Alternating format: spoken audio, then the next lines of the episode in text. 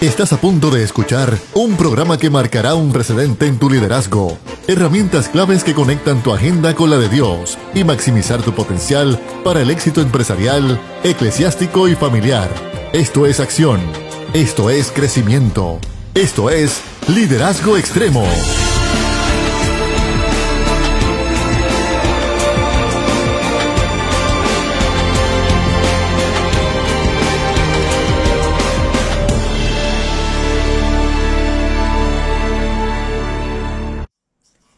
Que el Señor les continúe bendiciendo a cada uno de ustedes. Esto es Liderazgo Extremo, un programa que va dirigido a poder dar herramientas a cada uno de los líderes en las facetas que Dios nos ha permitido influenciar y ejercer la, la dinámica de nuestro liderazgo en donde quiera que Dios nos ha posicionado. Estamos en un tiempo en donde tenemos unos retos extraordinarios. Este, hemos estado en unas temporadas donde sabemos que Dios nos está dando la oportunidad de ser iglesia y estamos eh, a la expectativa de cómo Dios va a sacar un propósito extraordinario dentro de todo esto y sabemos que Dios está operando, sabemos que la iglesia está tomando conciencia, la iglesia está en un momento clave y sabemos que va a ser de bendición porque la iglesia está cayendo en cuenta de su función fuera de la iglesia, del templo, porque la palabra iglesia la tenemos trillada, pero cuando sabemos la diferencia entre el templo y la iglesia, vamos cayendo en cuenta de que el templo podrá estar cerrado, pero la iglesia sigue estando activa, así que la iglesia está en acción en su obra eh, de parte de Jesucristo. Este es Emanuel Figueroa contigo. Le queremos recordar que Liderazgo Extremo está siendo ahora mismo transmitido por la página de Facebook de Liderazgo Extremo. De la misma forma, estará disponible próximamente en Spotify y en YouTube.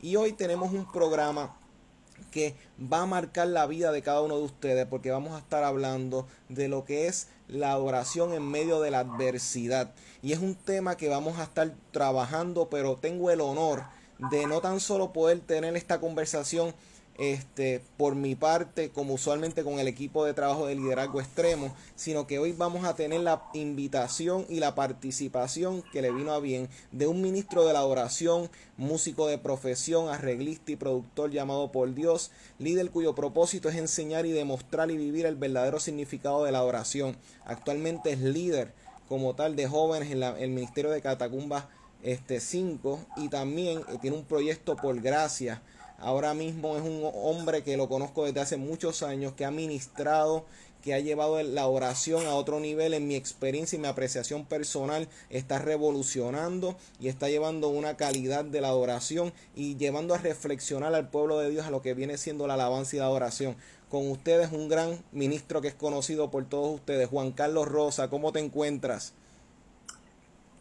Bien, bien, gracias a Dios. Estamos contigo aquí por primera vez en tu programa. Este, nada, eh, viviendo un tiempo especial, un tiempo peculiar como iglesia, pero definitivamente es un tiempo de mucha bendición eh, y sobre todo eh, me emociona el que estemos hablando a través de la tecnología eh, ¿verdad? Rompiendo las barreras y saliendo de la, de la estructura, ¿verdad? De lo que llamamos iglesia, hemos tenido que asaltar este muro en este tiempo.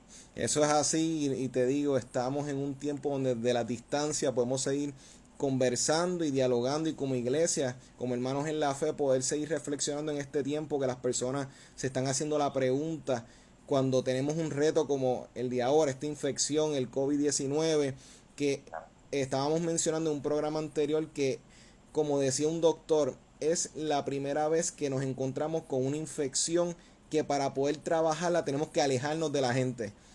Correcto. Y, a mí me, puso a pensar porque yo decía, e, es, cierto, o sea, eh, no es lo mismo. Pero te quería comentar porque precisamente cuando me estaba preparando para este diálogo que íbamos a tener, este, estaba buscando lo que es la definición de la adoración y quise ir a una referencia de la Anchor Yale, de uno de los diccionarios académicos y ellos trabajaron históricamente lo que podía ser una definición concreta de lo que es la oración para el, pueblo cristiano desde su historia.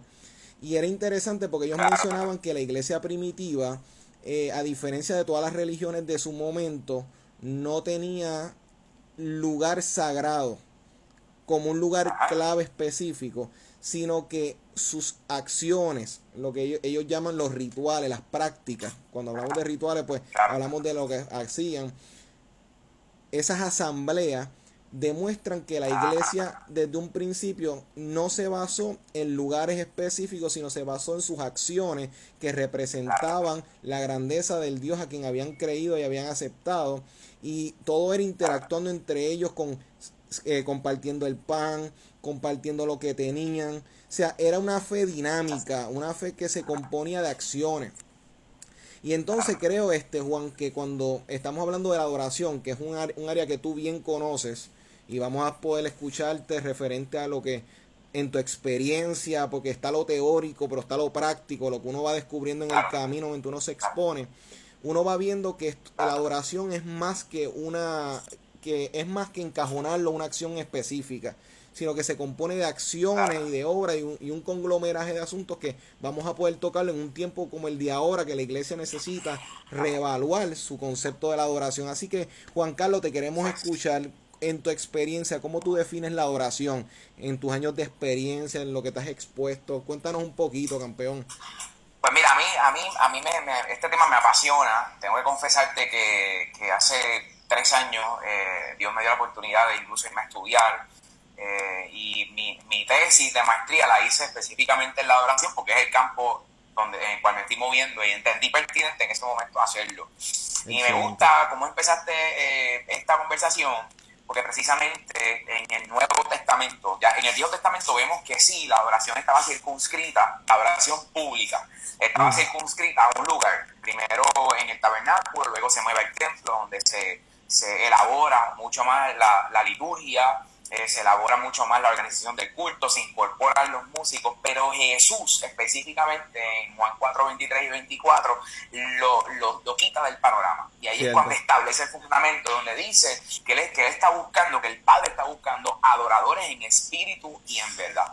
Y, esa, y ese statement se da él hablando con una mujer que precisamente le estaba diciendo, era como una queja de que ella miraba el templo, ella anhelaba ir al templo a adorarse, ella, él le rompió el esquema ella. Y sobre ese fundamento es que nosotros como iglesia neotestamentaria construimos. Me encanta eso porque sí, eh, lo, en, en, la, en el Nuevo Testamento y esto es algo que cuando la gente lo escucha, las veces, las veces que, bueno, la primera vez que yo lo escuché, y cuando me ha tocado enseñarlo, como que choca de momento esto que voy a decir. Y es que en la, en la Biblia, y específicamente en el Nuevo Testamento, no hay un modelo de adoración que alguien pueda decir, este modelo es agradable. Cierto. Porque es que realmente toda la dinámica, como tú bien dices en el Nuevo Testamento, toda la dinámica de la iglesia primitiva conformaba la oración. Y, simplemente lo voy a mencionar abuelo de pájaro porque me parece que es importante. La iglesia primitiva celebraba el partimiento del pan. Y esto lo puedes encontrar en Hechos 2.46. Leían la palabra de Dios. Eso lo puedes encontrar en Colosenses 4.6, Primera de Tesalonicenses 5.27. Se profetizaba eso lo puedes ver en Primera de Corintios 14.1. Se hablaba en lenguas y se interpretaban las mismas. Eso es bien importante. Muy cierto. Porque la palabra enseña que las lenguas son para edificación propia cuando es en adoración privada. Pero cuando es público, la palabra establece el balance de que tiene que haber una interpretación para que todo el mundo sea, edificado y sobre todo para que todo el mundo entienda el mensaje. De hecho, Pablo hay un verso que me encanta que dice que, que, que si alguien, si alguien entra, un inconverso entra a un lugar de reunión eh, y todo el mundo está hablando lengua, va, va, a pensar que todo el mundo está loco. Por el contrario, si todo el mundo profetiza y profetiza desde la perspectiva de, de hablar la palabra, la gente va a, recibir esa convicción de pecado y se van a convertirse en lo que quería decir Pablo. Otra de las cosas que hacía era que se oraba, y eso lo puedes ver en 1 Corintios 14, 14, se cantaban, allí aquí es que viene la parte donde casi siempre desviamos la adoración se cantaban salmos e himnos y cánticos espirituales, que esto lo menciona Colosenses 3.16. Me parece que, que sí, que ese, el, el, la definición de adoración tenemos que verla en un espectro mucho más amplio. Eh, sí, claro está, dentro de nuestras asambleas hay un tiempo donde siempre lo, lo denominamos como adoración y alabanza, donde por medio de expresiones musicales y expresiones artísticas, porque no solamente la parte de la música y el cántico, hay comunidades de fe que incorporan otras expresiones como la danza, la pantomima y demás, una, hay diversificación bastante amplia, eh, que también son expresiones de adoración, lo vemos también en la palabra, eh, en, ese aspecto, eh, pero la adoración en un, en un sentido amplio es desde el saludo de la puerta a la puerta de la iglesia hasta la despedida del culto. Esa, es, eso es lo que conforma la adoración pública. Porque si vamos a hablar de la adoración privada, entonces, entonces tenemos que trascender esa, esa definición y llevarla entonces al contexto de que adoración es un estilo de vida donde constantemente nosotros agradamos a Dios en todo, no es solamente cantar, no es solamente tocar. Es más, te voy a confesar, yo creo que cantar y tocar es la parte más fácil de esto de la adoración. Más. Estoy de acuerdo, yo tuve un eh, tiempo en un ministerio de adoración también así activo en cuanto haciendo las voces y todo eso. Y la realidad es que esa parte es el glamour, es la parte bonita, es la parte llamativa, es lo que todo el mundo ve. Y piensan que eso es la meca de todo esto, el tope, el top of the line cuando la realidad es que hay otras cosas que realmente construyen que ese momento y, esa, y ese misterio sea efectivo. Claro. Y fíjate, tú mencionaste algo que mencionaste a la, a la samaritana y esa conversación que tuvo Jesús con ella y esta discusión como tal de quién, cuál lugar y cuál el otro. Yo creo que es, una es, un punto eh, pertinente para este tiempo, porque ahora mismo las iglesias bautistas, pentecostales, metodistas, y por ahí podemos seguir mencionando las denominaciones. En este momento es donde la iglesia tiene que decir cómo trabajamos en equipo dentro de... Ahora mismo están todo el mundo, pues desde sus hogares, transmitiendo videos en vivo, están tratando de los que van en algún momento a comprar algo, pues interactúan a distancia.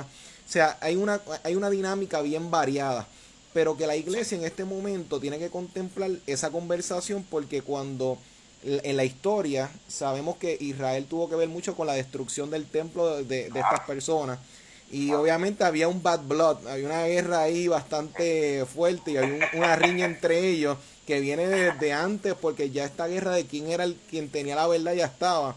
Pero cuando Jesús le dice, mira, va a llegar el día en que ni allí ni allá, ese no va a ser el punto. Exactamente. Sino que Dios sale a buscar a los adoradores que le van a adorar en espíritu y en verdad. Esa, esa palabra que el Padre busca, eso a mí siempre me, me, ha puesto a pensar porque que busque es algo que, que, uno tiene que como que contemplarlo y cuando tú mencionas eso en un tiempo como el de ahora que tenemos estos retos, la iglesia debe contemplar cómo se va a unir como cuerpo, sabemos que tenemos nuestras ópticas, nuestras interpretaciones. este, ahora mismo tú mencionaste la forma de adorar a Dios por medio de la danza, mencionaste las pantomimas. Yo personalmente estuve años adorando por medio de las pantomimas particularmente. Y básicamente te puedo decir que hay sus perspectivas en cuanto a la danza, que eso lo, lo podemos respetar, claro está. Pero el asunto de la adoración como un estilo de vida, Juan, eh, quiero que mencionaste, diste al clavo con eso. A lo cual yo te quisiera preguntar, porque en, un punto tú habías grabado una canción junto a Ángel Chaparro, que Tierra del Gigante, cuando, pasó el evento de María. Y, y, recuerdo que esa canción dio tanta esperanza y tanta fuerza al pueblo. O sea, y a todos los que lo escucharon, incluso los que lo escucharon fuera de Puerto Rico, se sintieron tan identificados con esa canción. O sea, y te comento porque en aquel momento esa palabra trajo aliento al pueblo. Hoy tenemos un reto que las personas desde sus hogares están sufriendo, que se están quedando sin trabajo. Tenemos personas que se están quedando ahora mismo este, con la incertidumbre de algún familiar que está enfermo, que no saben si tiene la condición, o otros que saben que la tiene y toda esta ansiedad que se ha estado creando desde los hogares, incluso la ansiedad de estar encerrado tanto tiempo, hay personas que les ah. afecta. Yo te pregunto, a base de tu experiencia, ¿cómo un adorador responde a estos tiempos, en estos tiempos de adversidad?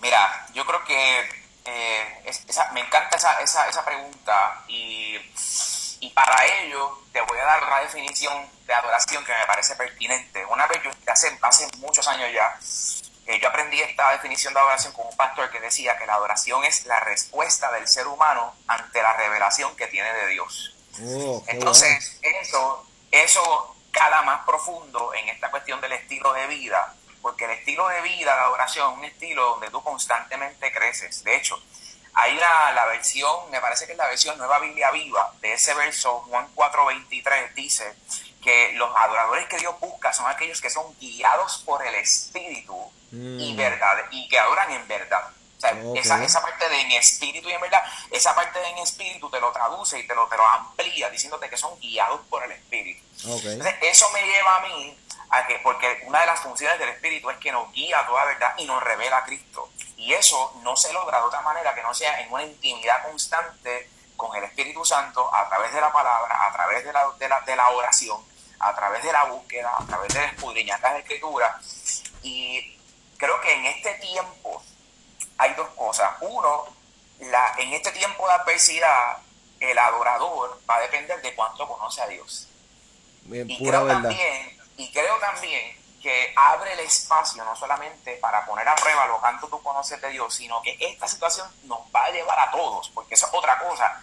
Todos somos llamados a ser adoradores. Hay una gente que en específico tiene unos talentos eh, y un don y un llamado que lo, lo encamina a participar dentro de un ministerio de música o de adoración, como decimos, dentro de una comunidad de fe. Pero en realidad todos somos llamados a ser adoradores. Entonces, este, en este tiempo, esas dos cosas yo creo que van a ser eh, probadas. Uno, cuánto realmente nosotros conocemos a Dios, porque en base a cuánto nosotros conocemos a Dios es que realmente podemos adorarle en espíritu y en verdad. Y dos, Dios nos, está llevando a abrir ese, ese, ese espacio, ese cuarto, ese lugar secreto para crecer en intimidad y en conocimiento eh, a Dios. Me encanta la, ilustración de María y Marta. Ah, María y Marta eran dos de cuatro personas que literalmente la palabra dice que Jesús amaba. Eh, y la diferencia entre Marta y María, Dios, Jesús no dejó de amar a Marta. Eh, la diferencia estaba en la respuesta en cuanto a la revelación que tenía María de Jesús. Razón por la cual en los momentos de dificultad Marta seguía afanada y cuestionaba y cuestionaba y cuestionaba. Cuando, por ejemplo, murió Lázaro, Marta se dedicó a cuestionarle a Jesús porque Jesús no había llegado a tiempo, sabiéndolo y pudiendo hacer algo con él. María, por el contrario, de momento, dentro de su humanidad, llegó a cuestionar pero lo otro que hizo fue inmediatamente irse a los pies de Jesús, porque sabía que la mejor parte estaba a los pies de Jesús. Entonces, eh, en, ese, en este tiempo yo creo que se mide eso mismo. Marta representa una persona que ha caminado millas con Jesús, pero tiene centímetros de profundidad posiblemente en una relación. María, por el contrario, es una persona que ha caminado millas con Jesús, pero también tiene millas de profundidad en, una, en la relación con Jesús. Eh, y yo creo que este tiempo lo que, lo que realmente nos ayuda a todos a enfrentar esta adversidad es realmente cuánto conocemos a Dios. Y, y realmente, si te das cuenta en este momento, la gente que nos está escuchando, que quizás tú dices, wow, pero entonces quiere decir que yo no conozco a Dios, pues no, no es cuestión de frustrarse. Es, que bueno que te das cuenta de esto, porque entonces este es el momento que Dios está permitiendo para que entonces te metas con Él, te intimes con Él, aprendas, te, te comas la palabra de Dios. Mira, si esto es un tiempo donde mucha gente no tiene mucho que hacer, pues vamos a utilizar este tiempo para crecer, ¿verdad? Y caminar y, crear esa profundidad en nuestra relación con Dios. Y, y diste el clavo con Marta y María y, y quisiera comentar algo al respecto y es que eh, una vez estaba leyendo que un scholar hizo una evaluación, un, erudito quiso entrar mucho en la cultura referente a tratar de entender por qué Jesús quiso demorarse unos días adicionales para llegar y eventualmente pues resucitar a Lázaro. Y él comentaba en su en lo que fue el resultado de su investigación que en la cultura en aquel momento había una idea cultural precisamente de que cuando una persona eh, moría su alma o su esencia estaba cerca de el cuerpo hasta un lapso de tres días. Y que estaba esto dentro de las culturas envuelto de las creencias de aquel entonces y que cuando Jesús decide llegar prácticamente al cuarto día era el momento en donde la gente dijo ya no hay oportunidad ya no hay break ya la forma ya la alternativa se fue ya la guagua se fue ya es imposible que él esté cerca y eso era más influenciado del lado de los fariseos, que eran los que creían en la resurrección en algún punto. Entonces, ¿qué sucede? Él explica que entonces cuando Jesús hace eso, es una forma de él decir, ¿sabes qué? Voy a romper el molde de lo que culturalmente entiende que son los límites de Dios. Y yo pienso que en este tiempo lo que tú acabas de traer es tan importante porque nos lleva a nosotros a reflexionar el qué Dios está buscando romper dentro de la situación que se está dando ahora mismo. Hay unos eventos naturales, hay unos eventos como anteriormente hemos enfrentado, aquí en Puerto Rico particularmente enfrentamos a María, hemos enfrentado otros eventos como tal naturales, ahora mismo estamos con esta enfermedad y sabemos que dentro de todos estos eventos podemos ver a Dios como en el Génesis, ese espíritu que se está moviendo por encima de la agua y está buscando crear algo nuevo en, en nosotros, en el pueblo. Y cuando tú mencionas eso, es como que una mentalidad que nos invita a despertar a las realidades que como iglesia podemos ahora mismo despertar y accionar. Porque Juan, yo no sé si tú has visto lo mismo que yo, pero incluso estuviste dirigiendo hace poco un espacio de adoración este, vía las redes como tal, que las personas estaban siendo bendecidas, edificadas en todo eso. Y entonces son personas que, que ahora mismo estamos alcanzando a las personas que tienen ese conocimiento, como lo ahora mismo tú, se, se percibe y veo que tienes el conocimiento teológico, que ahora mismo para los que nos siguen de los líderes que, que les gustan estos términos, la teología, ese concepto de Dios, ese conocimiento que tienen, ahora mismo se ve enfrentado incluso las personas que no nunca han ido a una iglesia o están ahora mismo limitados o hacían tiempo que no iban, se están exponiendo desde sus redes sociales a una invitación que, oye, yo no sé si tú lo has notado, pero estás escuchando a muchas personas decir, que más personas han estado viniendo recientemente a los pies de Cristo en el sentido de que han estado respondiendo, conectándose a las iglesias, este, incluso cuando están haciendo lo que son los llamados como tal en, en, las redes sociales, eh, dicen, mira, yo quiero acercarme a Dios, quiero conocer más de este Dios de que ustedes están hablando. O sea que se está dando una dinámica de una apertura, de una reacción cultural dentro de nuestro país, que pienso que nos está ayudando a sensibilizarnos, Juan. Entonces, y ahora, en, en esa misma línea, Juan, ¿qué factores tú crees que son determinantes para poder preservar una actitud correcta? Porque sabemos que el, hay personas que esto es como cuando pasó la plaga que, que, se, que se resume en Éxodo, que se muestra de que el faraón se endurecía cuando iba pasando una serie de eventos, que uno dice, oye, pero ¿por qué Dios va a mandar unas cosas que lo endurecen cuando el, propósito era que soltara al pueblo. Pero una persona dijo que si el sol le da a, la cera, la cera se va a derretir. Pero si ese mismo sol le da, ese calor le da al barro, se endurece. O sea que el, el, mismo, la misma luz, el mismo sol, el mismo calor puede darle a la misma cantidad y fuerza, pero dependiendo la materia que lo recibe, responde diferente. Y hay personas que todo esto le ha endurecido tal vez, hay otros que los ha sensibilizado.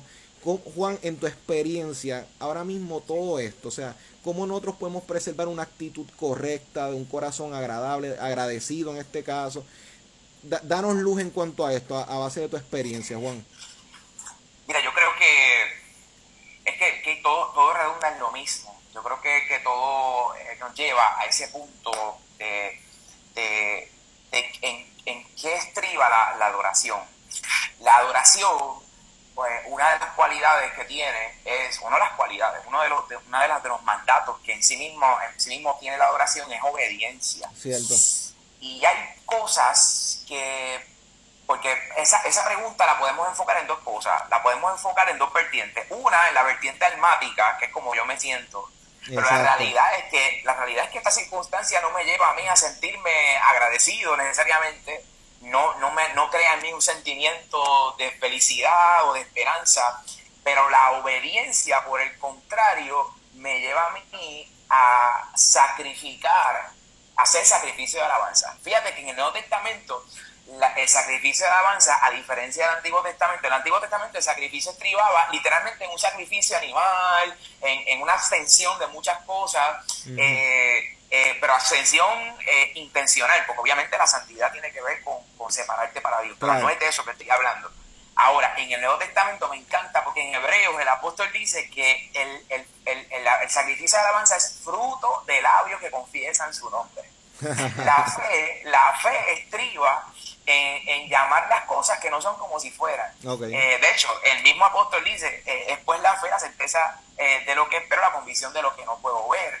Este, los otros días escuchaba a alguien que dijo una frase que me gustó mucho, que es que la, la fe no niega nuestra realidad, la fe transforma nuestra realidad. todas estas cosas lo que te están diciendo es, pues mira, ¿qué te puedo decir? Como adorador, yo tengo que hacerle caso a la palabra. La palabra me exhorta a mí a dar gracias en todo, no por todo. Yo no le voy a dar gracias a Dios por el coronavirus. Yo le voy a dar gracias a Dios porque en medio de esta circunstancia yo no puedo negar que yo he podido ver la mano de Dios en unas áreas que yo no había visto. Cierto. Eh, te, voy a confesar, yo, yo soy yo soy líder de jóvenes en mi iglesia. Eh, y ayer, anoche mismo, estábamos teniendo un estudio bíblico acerca de primera de Timoteo. Y era impresionante cómo yo les decía a ellos, y ellos me, me su feedback era bien positivo, en el sentido de que nosotros estábamos relajando diciendo, mira, mano, nosotros nos reuníamos nada más que los viernes antes del coronavirus y ahora mismo tenemos dos reuniones, una miércoles y una domingo. Entonces, eh, cuando tú llegabas al culto de jóvenes, como tú vienes con esta mentalidad de que son jóvenes, pues mira, el culto duraba o dura una hora y media, como mucho. La parte de la palabra duraba 40, 45 minutos. Mi hermano, ayer estuvimos hora y media hablando de Timoteo. Hora y media. Hora y media. Hora y media por Zoom, tú sabes. Y ellos ahí pegados, y ellos este, aportando y toda la cosa. Mira, hermano, eh, eh, no hay manera de uno preservar una actitud eh, que no sea a través de la obediencia, a mi entender. A mi entender. Claro, claro. Porque, porque, si, porque si, si descansamos en, en, en sentir algo, eh, no, porque el, sentir envuelve una, una, reacción del corazón y la palabra dice que el corazón es engañoso sobre todas las cosas. Eh, así que, que realmente eh, no, no puedo decirte otra cosa que no sea que la mejor manera de, presentar, de preservar una actitud correcta es hacer caso, en el sentido de ser agradecido, eh, de, alabar a Dios por lo que ha hecho, de aferrarnos a las promesas que, están en la palabra acerca de nosotros, de tener una fe verdadera. la, fe, la fe verdadera es esa fe eh, que no se aferra a un capricho, sino se aferra a Dios. Eh, la, fe, la fe verdadera, y yo sé que esto que yo voy a decir es bien fácil decirlo, porque no lo estoy experimentando, pero la fe verdadera es esa fe que a pesar de que la, enfermedad toca mi vida, yo, yo descanso en que aún sin cuerpo pereciere, yo no voy a morir. Yo, mi, mi, cuerpo muere, pero mi alma yo sé dónde va, eh, mi espíritu yo sé dónde va, a quién pertenezco. Entonces, eh, me parece que en este tiempo no hay otra cosa que hacer que simple y sencillamente aferrarse a las verdades absolutas de quién es Dios.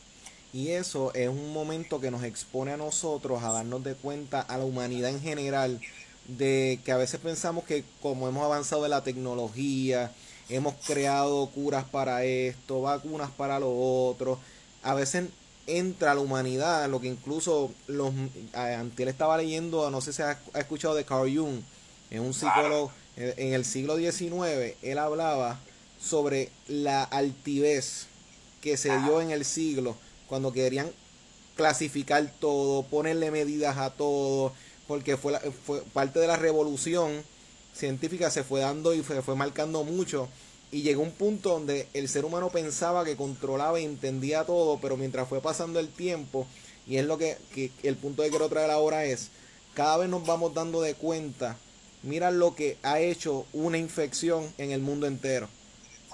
O sea, mira cómo nos ha cambiado la forma de trabajar, cómo nos ha cambiado la forma de interactuar, que el mundo no va a ser igual.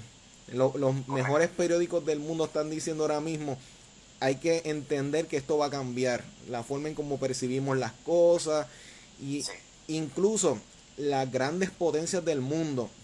Ahora mismo, las, Estados Unidos, mira el reto que, que sé que has estado escuchando y las personas que nos escuchan están viendo todo lo que se está dando, cómo los que pensaban en este momento que iban a tener todo esto bien controlado porque lo veían venir, entre comillas, ahora mismo es el lugar donde más infectados hay. O sea, es, es la o sea, lo vulnerable que realmente nos damos de cuenta que somos a la luz de todos estos procesos y es donde nosotros tenemos que volver a este asunto de mi dependencia en Dios, que tú bien mencionabas y dándole un pasito atrás a lo que es la, iglesia primitiva, ese concepto de cuando Jesús dijo, mira, ustedes quieren que resuma la ley, ustedes quieren que resumamos todo esto, mira, esto se resume en dos cosas. Vamos a amar a Dios sobre todas las cosas y a tu prójimo como a ti mismo. Y yo pienso que este momento nos está retando a que nuestra fe, ahora mismo Pablo decía, y tú lo mencionabas, él también dijo en un momento dado, que yo no puedo pretender que, amo a Dios que no lo he visto, pero desprecia a aquel que veo a diario. Y entonces este es el momento en donde las personas que no tomaban el teléfono para llamar, sea porque se están dando de cuenta, mira, hace tiempo que yo no hablo con fulano, con sutano, o sea porque no tengo más nada que hacer, necesito hablar con alguien, nos está volviendo a despertar el y nos estamos dando de cuenta cuán desconectados estábamos hasta un cierto punto a, este cómo la agenda, el trabajo, incluso en el ministerio, este Juan, estamos a veces hasta tan activos en la obra que, que, incluso si nosotros no nos guardamos, nos podemos olvidar de servir al Señor de la obra. Y entonces este stop que nos ha provocado, este detente, nos está llevando a nosotros a reevaluar, a considerar, mira, las cosas que damos por sentado, Juan, las cosas que nosotros decíamos, mira, esto ya está aquí, yo tengo estas comodidades, esto está fluyendo, o sea, todo se ha detenido, incluso este, eh, tú y yo que ministramos, que, que vamos a otros lugares a, ministrar la palabra, o en tu caso adorar y a dirigir el pueblo en alabanza y adoración en ese sentido, por usar el término correcto. O sea, como al uno verse aguantado a todo esto, uno como ministro y, este, puedes replantearse, mira, mis prioridades siguen estando en Dios, la agenda se puede haber aguantado, porque, pero ahora cómo seguimos ministrando a las personas, cómo seguimos sirviendo al pueblo, o sea, nos replantea el cómo nosotros, nuestro corazón y nuestras prioridades, Juan, que, que ahí es donde yo te quisiera comentar, Juan, y me gustaría que me dieras tu percepción, cuando en todo esto y en, en, un ámbito, en un tiempo regular, en un momento donde todo esto no estuviera pasando, pero en la actualidad, cuando uno piensa en las prácticas, las acciones que uno hace, o sea, ¿qué prácticas reflejan la condición del corazón de un adorador? Me explico, porque sé que la pregunta puede ser muy amplia. Este, pero ahora mismo, yo como adorador, que ya tú planteaste y definiste claramente que esto no se basa en solamente cantar, danzarse, hay una condición del corazón, una actitud en todo esto. ¿Cómo yo puedo ubicarme? Si yo lo fuera de, a, ubicarme en frío, caliente, o si yo fuera a avisarme mucho o poco, un adorador, ¿qué, qué de, eh, indicadores pueden ayudar a un adorador a decir, mira, realmente mi corazón realmente se desvive por Dios sobre todas las cosas, el Dios de la obra, o tal vez como en el ministerio a veces nos envolvemos tanto que tal vez sí Dios está, pero tal vez otras cosas tomaron otro lugar. O sea, un adorador, como... Eh, y ahí sé que esta pregunta no, no, no, es muy fácil. O sea, por todas las puertas que tiene. O sea, pero vamos, vamos a jugar con ella, vamos a lanzarnos por ahí. O sea, Pero, ¿cómo tú lo ves? Mira, sí. Eso, eso tiene, eh, como tú dices, muchas vertientes. Eh, pero mientras te escucho hacer la pregunta, yo creo que, que este momento es uno de esos momentos donde Dios puede calibrar el corazón de cualquier persona y en este caso, circunscribiéndolo a un adorador, creo que, este es el momento donde se, donde se pesa el corazón y el adorador puede eh, verse al espejo de cómo realmente está su, su corazón, su entendimiento, su alma, sus emociones, sus motivaciones. Porque, como bien mencionabas anteriormente, eh, yo tenía, qué sé yo, hasta, hasta un viaje eh, programado para, para, este mes y esto hizo que todo se cancelara.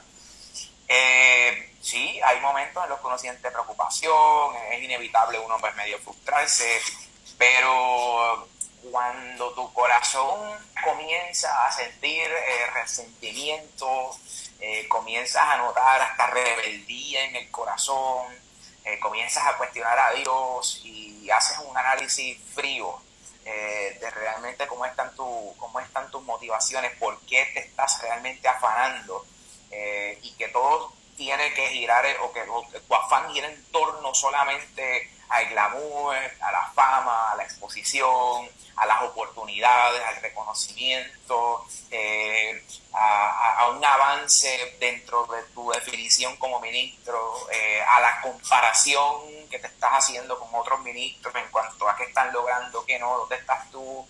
Eh, ahí hay algo que hay algo que, que, sopesar ahí. Ahí hay que decirle a Dios, como, como decía esa artista, examíname y ve si hay camino de perversidad en mí.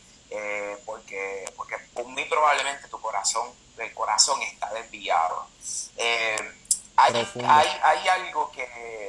Hay, hay, hay, un verso en Eclesiastes que es mi verso favorito, eh, es Eclesiastes 10.10, que dice, cuando el hacha pierde su filo y no se vuelve a afilar, hay que ejecutar con más fuerza. El éxito radica en la acción sabia y bien ejecutada.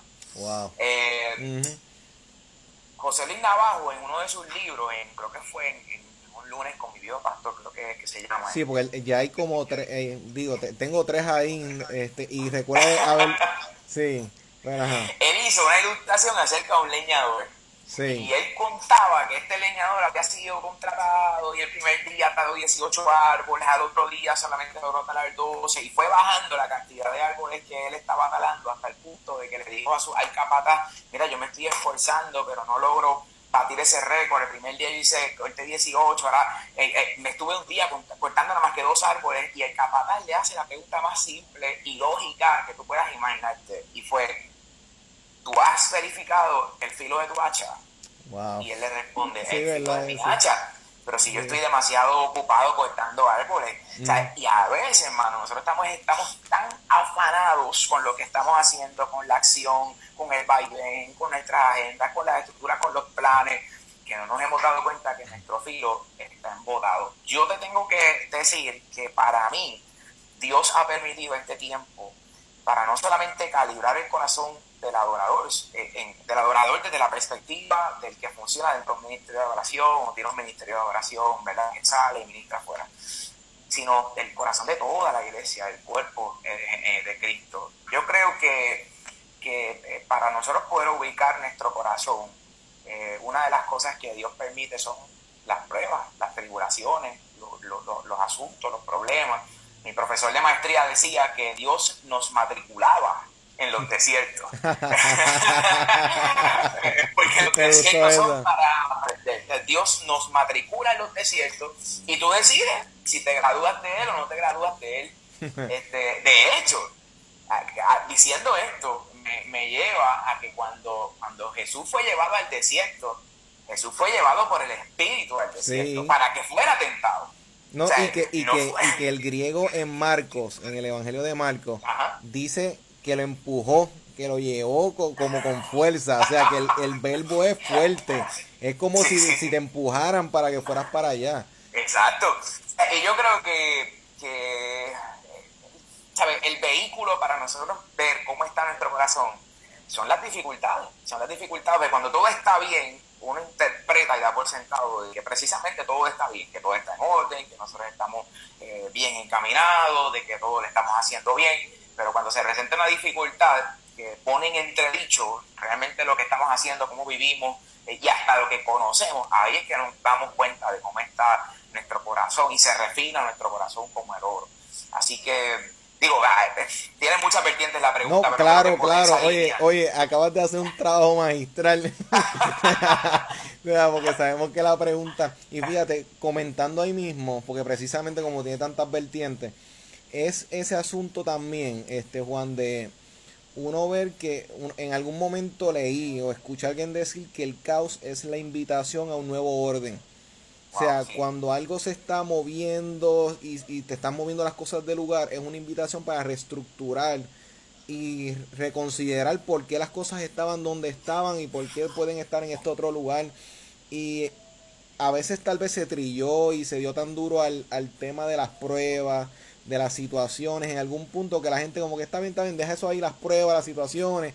Yo recuerdo, yo soy cristiano desde que tengo uso de razón, en el sentido de que fui criado en, el, en el Evangelio. Y yo recuerdo que en algún punto yo decía, oye, pero como que todas las predicaciones son de las pruebas, las pruebas, en algún momento de mi vida decía, pues se está dando mucho y que tal, y aunque tal vez pienso que en algún punto eh, eh, como que lo que veía era que se solamente se enfocaba en esa dimensión cuando hay otras dimensiones. Pero hoy en día, Juan, hay que revisitar estas realidades de que las pruebas nos llevan a nosotros a reevaluar nuestras prioridades en nuestro corazón, en nuestra mente, en nuestra vida. Y si nos vamos al clásico de las pruebas y de las situaciones a Job, este relato nos presenta este asunto de cuando se presenta a la esposa, mira, hemos perdido todo, maldice y muérete. O sea, eh, eh, es una declaración que al día de hoy sigue siendo tan fuerte, tan, o sea, nos invita a reflexionar, porque hay veces que en, nuestro corazón está esa voz, mira, ¿para qué seguir? O sea, después de tanto, ahora sucede esto, X, Y, pasan estas situaciones. Juan, ¿cuántas personas conozco, compañeros de trabajo, que han perdido familiares en estos días? O sea, y sea, conozco a una compañera de trabajo que perdió a su abuela y a su tía un, un día, un día tras de otro. O sea, estamos hablando que un día la, la, la, estoy llamando para consolarla por la abuela y el otro día la estoy llamando para consolarla por la tía. O sea, y entonces son situaciones donde cuando uno se expone, uno está bregando, uno poniéndose en los zapatos de, de, de ella, hay momentos donde las personas pueden preguntar si el adorador en su corazón, verse movido, qué está pasando, qué está sucediendo, no entiendo. Y que las personas que estén ahora mismo pasando estas situaciones, la Biblia nunca esconde los procesos de duda, los procesos de dolor. O sea, los, y, y, tú que eres un adorador, o sea, clase A, tú sabes que cuando tú lees los salmos, tú vas a ver que la, mayor, la mayoría son cuestionamientos y dudas y dónde está y el dolor y la esperanza. O sea, o sea, que a veces yo digo, si todo el mundo cogiera los salmos uno a uno, es más, Juan, si una, una persona que compone hiciera una canción basada en cada salmo, que hiciera una canción en el 1, en el 2 y en el 3, cantaría cosas que serían escandalosas. Exactamente. exactamente. Sí, sí, sí. De hecho, los salmos eh, es increíble, es fascinante. Todos los salmos es, algo súper super, interesante porque los salmos tienen hasta estos salmos que son los salmos imprecatorios, que son los de maldición, que era cuando el pueblo estaba siendo oprimido por el pueblo, de, por los de Babilonia, oh, que habla de que ellos querían coger sus, sus bebés y reventarlos contra la tierra. entonces, en, los salmos era el himnario de los hebreos, se utilizaba en la liturgia del templo, ¿sabes? Y una vez, fíjate, hay un, hay un documental que, que, que, no sé si lo has visto, eh, bien interesante, que, es, que era de, eh, es un documental, creo que está en YouTube, que está el cantante de YouTube, de la banda YouTube, ah, con este teólogo que se llama, creo que es de apellido Peterson. Ah, sí, eh, Eugene Peterson. Eugene Peterson. Él hizo un, documental de eso que se llama Psalms, de Salmos. Cierto, sí, eh, vi algo hace un tiempo, sí. Sí, ellos se sientan a hablar acerca de los salmos y lo que sale a reducir es, es, la necesidad de que la iglesia sea sincera en cuanto a lo que siente delante de Dios. De hecho, eh, esto, esto lo vemos a la luz de, por ejemplo, a la luz de lo de David. David falló en todas las facetas, en todos los campos. Eh, mal padre, asesino, eh, mal rey, mal administrador. Pero la, la, la, razón por la cual yo creo, y, no solamente creo, sino lo vemos en la Biblia, una de las razones más, más impresionantes de, la, de por qué Dios le dice que tú es un hombre conforme a mi corazón es porque David, David tenía la, la habilidad de desnudarse delante de Dios en el sentido de, de su alma. Si no pretendía, no pretendía. No, no, no pretendía. Si metía, si se metía patatón, como decimos en el, en, sí, en, claro. eh, él lo decía, mano, decía, mira, Señor, pequé, me embarré, eh, me equivoqué. Eh, y yo creo que esa sinceridad es importante en este tiempo. Eh, y en este tiempo, para poder ubicar nuestro corazón eso es bien importante. Dios no rechaza un corazón sincero, al contrario. Eh, Dios sabe lo que hay en el corazón. Eh, lo, que Dios está esperando es que nosotros tengamos esa, esa sinceridad de decir, Señor, no sé qué hacer en esto. De hecho, lo vemos también. Eh, mientras estoy hablando contigo, me viene, me viene la, la palabra, me vienen los versos, las ilustraciones. Cuando Jesús se encontró con el padre del niño endemoniado Sí. ¿Qué le dijo el padre del niño endemoniado? Dijo, Señor, yo creo, pero ayúdame. Exacto, sí, puede hacer, pero ayúdame incredulidad. Exacto. Que, es una división que se ve en el corazón de todo, de todo adorador en, todo momento de que creo, pero ayuda a mi falta de fe. Que uno lo ve como una contradicción, pero realmente a veces estas dos voces están dentro del corazón de uno. Exactamente. O sea, que yo creo que, es un llamado, mano, que esta situación de la ha por muchas, por muchas razones partiendo primero de la realidad que, que todo esto está escrito, no podemos negar. Estamos, yo creo que a mi entender estamos viviendo uno de los mejores, bueno, el, uno de los mejores momentos de la iglesia, porque estamos viendo a plena luz el cumplimiento de lo que está escrito. Pero también hay propósitos que, que, Dios tiene para con la iglesia. Despertar, está tocando a la puerta de la iglesia. Eh, y si alguien oye que le está tocando y le abre, le entrará, cenará con él, ¿verdad? Y, y, podrá corregir lo que Dios quiere corregir. Porque ese verso estaba ahí también para la iglesia, ese verso no estaba ahí para el inconverso. Eso es así Que, sí, porque, porque se lo leen a, los de afuera, como dicen por ahí, pero eso empieza por la casa. Así que me parece que es un tiempo donde Dios está tocando la puerta, está de parte de la iglesia, y cuando digo la iglesia, de todos, no estoy hablando, claro. a pastores y líderes, estamos hablando de todos los que conformamos la iglesia, el cuerpo de Cristo, está de nosotros escuchar que Dios está tocando la puerta y abrirle.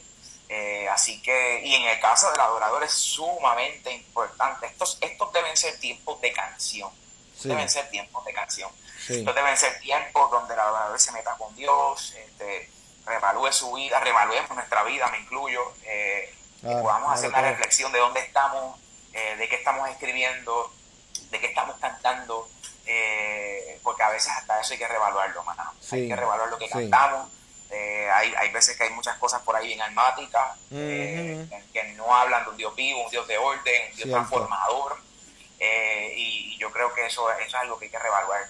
así que definitivamente eh, para, resumir todo lo que he dicho, eh, eh, en resumidas cuentas, yo creo que, que, este Dios calibra nuestro corazón para poder ubicarnos en dónde está nuestro corazón, Dios utiliza las dificultades y esto es un tiempo que indiscutiblemente Dios lo ha, lo, ha, permitido con esa intención. Y fíjate, regresando a David cuando lo mencionaba, este, esa actitud flexible de David es crucial, es importante dentro del, en el sentido de que podía entrar a la presencia de Dios y entender y evaluar su condición con transparencia.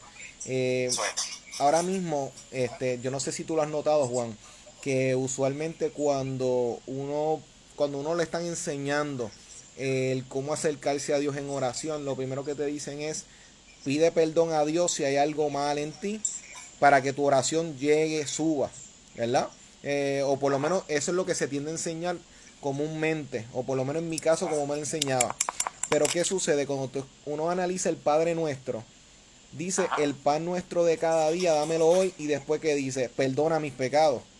O sea, no empieza pidiendo perdón primero y después pide el pan, sino que pide el pan primero y después pide el perdón. O sea, que, que son cositas que uno las debe considerar en el sentido de como adorador, entender que Dios es papá antes de juez. O sea, que las dos cosas van de la mano. Claro está, tenemos un Dios que hace justicia, y, pero que tenemos un Dios que, que nos solicita que entremos como somos, porque el adorador debe llegar con, como Él es, como ella es, y entenderle que Dios te va a transformar en la mesa, y que Dios va a transformar a uno, como bien tú mencionabas con el caso de David, mira, él dejó que Dios moldeara su vida, porque cuando uno tiene esta mentalidad extremadamente rígida, te puede ayudar en unos transcursos, pero en el momento en que se falla en algo, la culpabilidad, el, desánimo que entra en la vida del adorador es tal que a veces no se atreve a cantar nuevamente, no se atreve a proseguir. Hay personas que en este momento tenían esta visión de que yo necesito estar eh, todos los cultos ahí, ahí sin fallar, porque si no me enfrío, como dicen en la palabra. Pero ahora que estás desde tu casa, todo el mundo tiene que aprender ahora a cosechar una relación con Dios, una intimidad que si uno puede conectarse con los lives, eso está chévere, eso está bien bonito. Pero, pero lo que uno cultiva, lo que uno siembra, ese proceso donde ahora yo me voy a acercar a Dios, donde la demanda, porque la libertad trae exigencia y pone un peso en nosotros. O sea, una vez le escuché a alguien que la libertad, la, la gente piensa que la quiere, pero hay personas que realmente no quieren ser libres porque eso pone un peso de responsabilidad en decidir. Y cuando Dios nos libertó y, y esta mentalidad de el sumo sacerdote que entraba por mí, ahora es movida por el que muere por nosotros y resucita, Jesucristo, y nos da el acceso a nosotros. Ahora nosotros tenemos una responsabilidad de parte de, de Dios, de nosotros responder a ese llamado y entenderle que, Juan, las mejores canciones yo creo que en este tiempo pueden nacer. las mejores eh, ministraciones y las mejores prédicas pueden nacer porque uno puede leer 15 libros, 20 libros y uno adquirir mucha teoría y eso está bonito, chévere. pero, pero cuando ahora mismo tú, tú puedes hablar de la adoración de una forma que una persona, de la alabanza y la adoración, de una forma que una persona que tal vez no está expuesta a esa área, jamás va a poder hablarlo porque no ha vivido, no se ha enfrentado y la experiencia da una fuerza y da un color a lo que uno dice que se nota. Entonces, y el adorador hoy en día, cuando se presenta y cuando canta, sea desde su hogar o sea desde su estilo de vida, su servicio, la gente se da de cuenta cuando hay un corazón agradecido, cuando está esa intensidad, cuando está ese deseo, esa pasión por lo que hace. Y tú bien has mencionado, Juan, que tenemos que reevaluar nuestro corazón, reevaluar nuestras prioridades, nuestra, lo, lo, que son nuestros proyectos, los ministerios. Ahora mismo yo creo que es un buen tiempo para que los que, y voy a utilizar ahora la palabra a la luz de como tú lo, lo, lo definiste, ahora es el tiempo en que los líderes de jóvenes tienen que adorar a Dios con excelencia en sus ministerios de jóvenes, con lo que están planificando, con lo que están organizando, que tenga norte, que tenga calidad, que haya preparación. Ahora es el tiempo que los pastores y las pastoras deben adorar a Dios con el seguimiento en un momento que, ahora mismo la gente necesita. Porque, la, oye, está el lado donde, no sé si tú has escuchado esto, pero una vez escuché que a veces uno ve los memes o las fotos, que uno ve los chistes y las bromas de lo que está pasando, pero alguien decía que eso es una forma de reflejar la ansiedad que se está dando, pero se está tratando de buscar el lado jocoso, que es la forma en que muchas personas tratan de responder a la ansiedad. Que, cuando, que cuando uno ve los chistes y las bromas, a pesar de que uno se ría, uno tiene que pensar, pero esto me está, me está hay un indicador aquí. O sea, que, que los adoradores es el momento en donde deben responder como la iglesia primitiva lo, hacía, interactuando con la necesidad y, y, sabemos que no podemos entrar a casa por casa porque obviamente ahí tenemos que tener distancia, pero lo que tú estás mencionando, empezar ahora los que tienen estas palabras de parte de Dios en su corazón, que se atrevan a hacer los lives, que prediquen una palabra, no sé a quién le puede llegar esa palabra, que aunque sea con uno, dos, con tres conectados nada más, que la, que la cantidad no, nos ha puesto a nosotros una presión que a veces no impactamos. Oye, eh, ¿cuántas personas claves en el Evangelio hoy en día están porque una persona que no tenía tanta, tanto alcance les predicó un día o le habló a la familia y por resultado estamos muchos de nosotros aquí en ese sentido. Correcto. Que lo que tú dices, Juan, es tan crucial porque nos invita a nosotros a no subestimar lo que hay en nosotros como adoradores, saber que tenemos una demanda y que sé que ya estamos llegando a los últimos minutos del programa, que me gustaría que, pudieses comentar referente al pasaje bíblico de los talentos, que ahora mismo cuando se le entrega la diversidad y la repartición de los talentos, hay, hay adoradores con una cantidad de talentos en X o Y área, hay otros adoradores que sean, que a cada uno tiene unas porciones diferentes pero está en, el, en, el, en la persona desarrollarlo. Uno negoció y lo multiplicó y los dos primeros lo multiplicaron, pero el tercero lo que hizo fue enterrarlo. Y cuando se le hace la demanda de parte de, del Señor, mire, ¿y ustedes qué hicieron? Mira, los multipliqué muy bien, buen siervo. El otro, buen siervo. Pero cuando llegue el último, que él dice, como yo sé que a ti te gusta recoger donde tú no siembras, o sea, que eso es una palabra fuerte hasta para nuestro tiempo. Uno la lee y uno dice, wow. Sí, oye, le bajó, le está bajando fuerte. Pero ¿qué es lo que dice, lo que le contesta el amo? Oye, pero es que yo no estoy pidiendo recoger donde no sembré, yo te di lo que tú tienes. Para empezar, tú no tenías nada, porque los sirvientes en aquel tiempo no tenían potestad nada. Por ende, yo te di algo. Y cuando te doy algo, en vez de ponerlo en el banco para que cogiera intereses, depositarlo allá, lo que hace es enterrarlo donde ahí no, no hizo nada. Y yo siempre he interpretado, Juan, que cuando una persona entiende que no quiere tomar la responsabilidad de sus talentos, por lo menos deposítalos en alguien. Para mí eso siempre ha sido el banco, para que otras personas puedan, del conocimiento que uno tiene, crecer. Y si yo no lo quise hacer, pues por lo menos la otra persona lo hace. O, o adquiere unos intereses de eso que yo, yo deposité. Pero él dice, ni eso hiciste. O sea, y yo creo que es un tiempo que, y me gustaría que comentaras al respecto de lo, nosotros los adoradores, qué tarea y qué responsabilidad tenemos con lo que tenemos. Y, y, que, y que con esto, pues, puedas este, dar una idea de cierre que nos deje a nosotros con una, una palabra que podamos, dentro de todo lo que has hablado, poder resumir y tomar esa idea de los talentos y esa actitud del, del adorador en este tiempo, Juan. Mira, esa, esa pregunta también tiene mucha gente. No, definitivo. este, eh, pero mientras te escucho, me, me viene a la mente eh, yo creo que es bien importante que nosotros definamos como adoradores qué es multiplicar nuestro talento. O más bien enfocarnos en, en, en, qué es multiplicar el talento. A veces cuando uno como adorador, y, lo voy a llevar, lo voy a, llevar al, al, a lo más claro, cuando nosotros somos músicos o cantantes, pensamos que multiplicar el talento solamente estriba en cuántas veces yo canto y en las oportunidades que, me, que, que, se me presentan para cantar, o que multiplicar el talento es cuánta gente me está escuchando a través de las redes, o en una tarima, en un altar, en una actividad, lo que sea. Eh, y yo he tenido la oportunidad de compartir en este tiempo con, con, varios ministros, Dios me ha dado la oportunidad de tener amistad con, con ministros, yo soy de acá del oeste, casi nunca estoy en área, bueno, ministro mucho en área metro, pero vivo acá, y, pero he tenido la oportunidad de compenetrarme más con, con ministros, y sé algo que yo les recomendaba a muchos de ellos, porque es lo que yo he estado haciendo en mi vida, Mira, yo creo que en los momentos, eh, el tiempo donde más yo he crecido es cuando yo me he envuelto, y, y te lo voy a, y voy a hacer el enlace con la multiplicación ya mismo, cuando más yo me he envuelto en la vida de la iglesia. Porque multiplicar el talento no, no se circunscribe solamente al don que Dios me dio.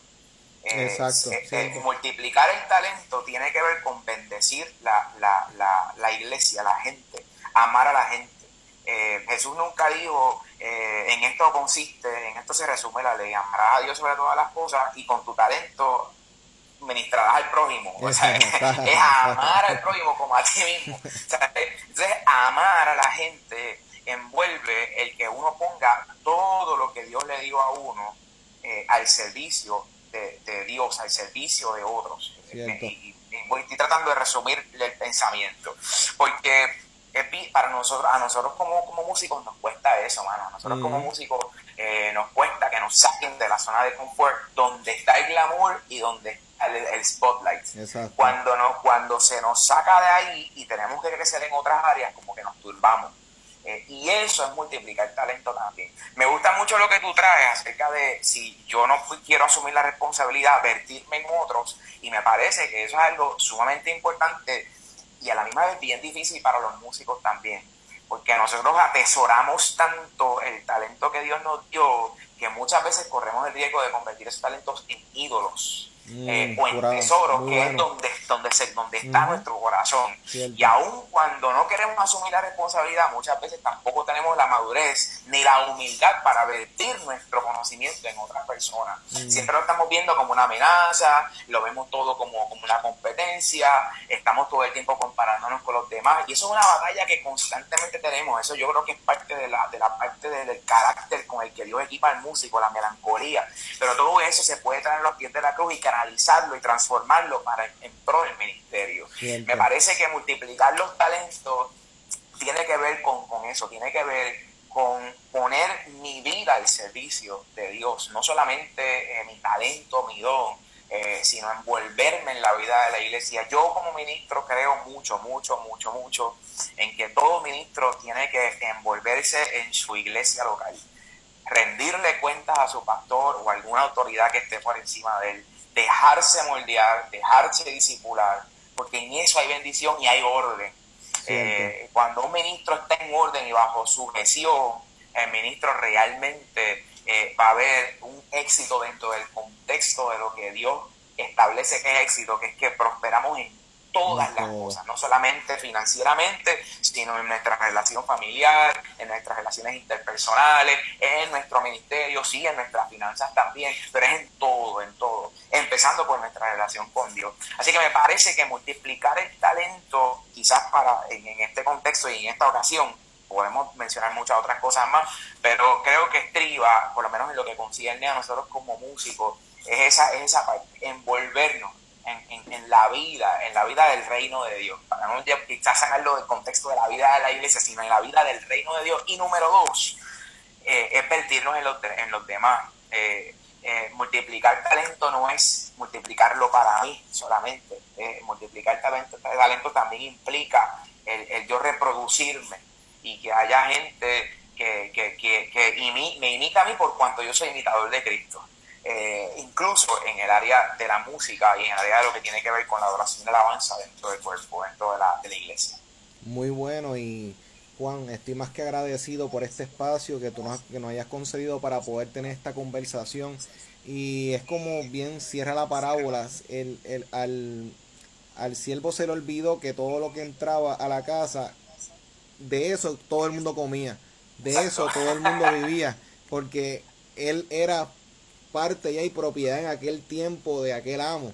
O sea que lo que él recibía, todo el mundo iba a comer, que si él prosperaba, todo el mundo prosperaba que es tener esa mentalidad como adorador de que esto es para un reino como un todo. O sea, que no solamente pensar como individuo, sino pensar en el colectivo, que nos hace tanta falta como adoradores, que hay que amar al prójimo y hay, que amar a nuestro hermano, a nuestra hermana, en la fe, y más en este momento que hay que pensar en aquellos con los que no interactuábamos tanto en la congregación, en la iglesia, sacar esos tiempos, salir de esas áreas de confort, como tú bien mencionabas, para poder empezar a interactuar y crecer. Y Juan, te lo agradezco grandemente por la, este, la palabra que has expuesto, hemos podido conversar aquí. Yo sé que en la radio este, hay personas que nos están escuchando ahora mismo, personas que están eh, pasando por estos procesos que todo el mundo estamos pasando. Unos lo están pasando un poquitito más bien, otros lo están pasando un poquitito menos bien, en el sentido de que unos están más cargados y otros no.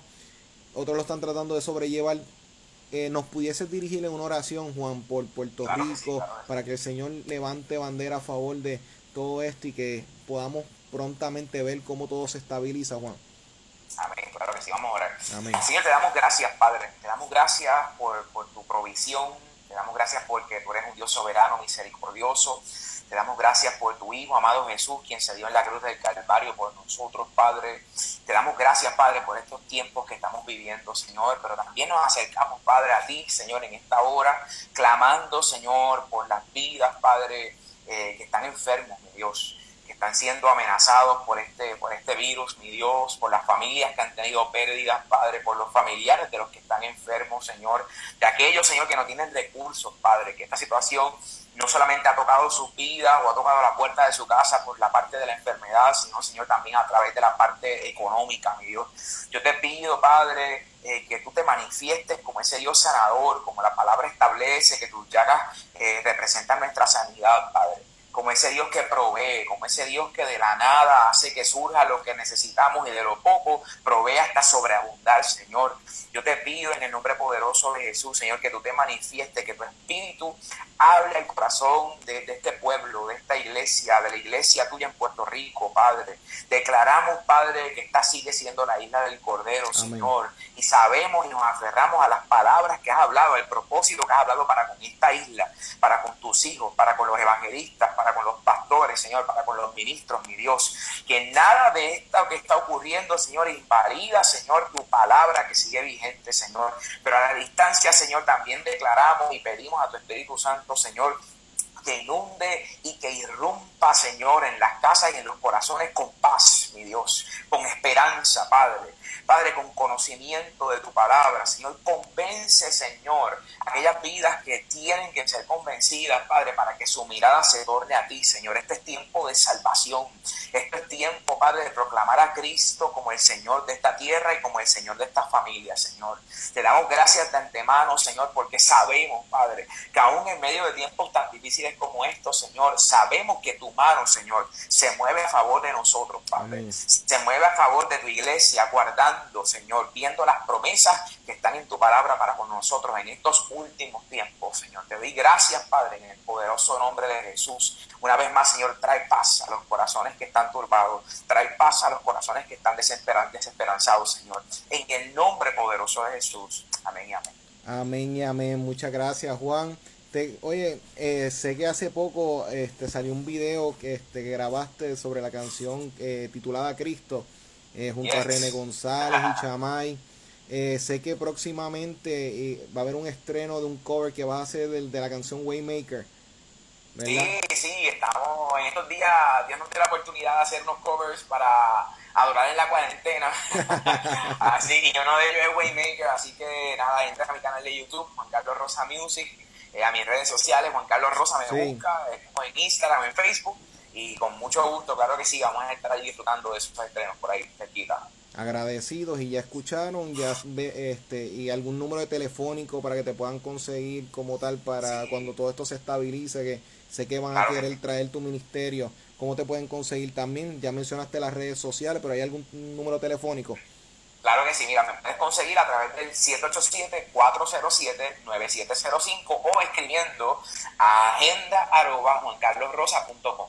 Perfecto. Nuevamente muchas gracias de parte del equipo de liderazgo extremo. Esperamos que en un futuro se repita y seguiremos orando por ti, por tu ministerio, que excelente labor que, estás llevando.